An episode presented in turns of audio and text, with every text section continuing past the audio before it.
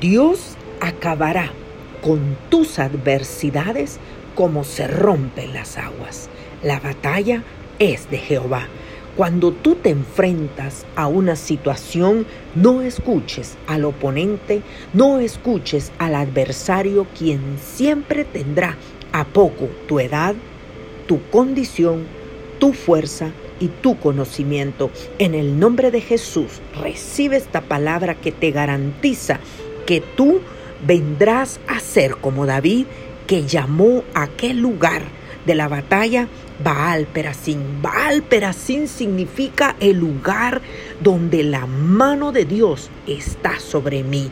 Dijo Saúl a David en primera de Samuel 17:33, no podrás tú ir contra aquel filisteo para pelear con él, porque tú eres un muchacho, eres inexperto y él es un hombre de guerra desde su juventud. ¿Cuántas veces, amado amigo, la gente nos mira y nos tiene a poco, nos anula, nos humilla y sobre todo exalta el problema que está en contra nuestro.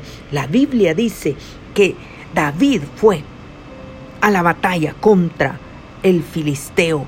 David fue a la batalla con lo suyo. Quizá hoy más que nunca tengas que recordarte que tú tienes lo tuyo, que la batalla es de Jehová que tú eres un instrumento de guerra, que tú eres martillo en las manos de Dios. David fue a la batalla contra Goliat y le dijo en el versículo 45, le dijo, tú vienes a mí con espada y lanza y jabalina, mas yo vengo a ti en el nombre de Jehová de los ejércitos, el Dios de los escuadrones de Israel, a quien tú has provocado. Jehová te entregará hoy en mi mano y te venceré. Tú cortarás de raíz esa adversidad, esa situación, eso que se está oponiendo entre tú y la victoria que Dios te ha asignado. En Primera de Crónicas 14:11 vemos que David subió a Baal Perasín y allí derrotó a sus enemigos. Inmediatamente dijo David, Dios rompió a mis enemigos por mi mano, tal como se rompen las aguas. Por eso él llamó a ese lugar Baal Perasín.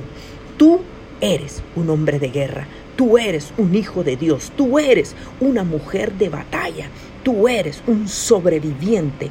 En el nombre de Jesús, levántate y da la cara y confiesa que Jehová entregará en tu mano aquella adversidad y la destruirá como se rompen las aguas. Tiempo de victoria te ha asignado el Rey de Israel en el nombre de Jesús.